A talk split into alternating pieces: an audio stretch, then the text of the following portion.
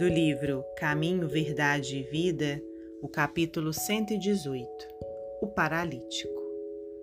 E não podendo aproximar-se dele por causa da multidão, destelharam a casa onde Jesus estava e, feita uma abertura, baixaram o leito em que jazia o paralítico.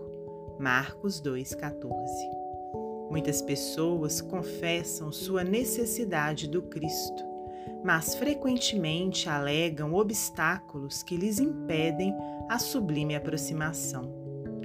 Uns não conseguem tempo para a meditação, outros experimentam certas inquietudes que lhes parecem intermináveis. Todavia, para que nos sintamos na vizinhança do Mestre, como legítimos interessados em seus benefícios imortais, faz-se imprescindível estender a capacidade, dilatar os recursos próprios e marchar ao encontro dele, sob a luz da fé viva.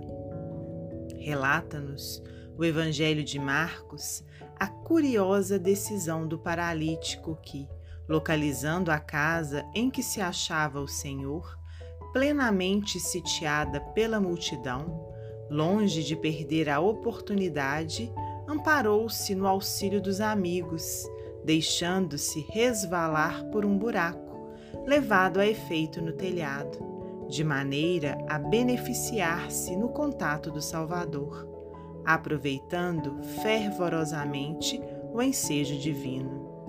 Recorda o paralítico de Cafarnaum na hipótese de encontrares grandes dificuldades para gozar a presença do Cristo, pelos teus impedimentos de ordem material, dirige-te para o alto, com amparo de teus amigos espirituais, e deixa-te cair aos seus pés divinos, recebendo forças novas que te restabeleçam a paz e o bom ânimo. Emmanuel Psicografia de Francisco Cândido Xavier.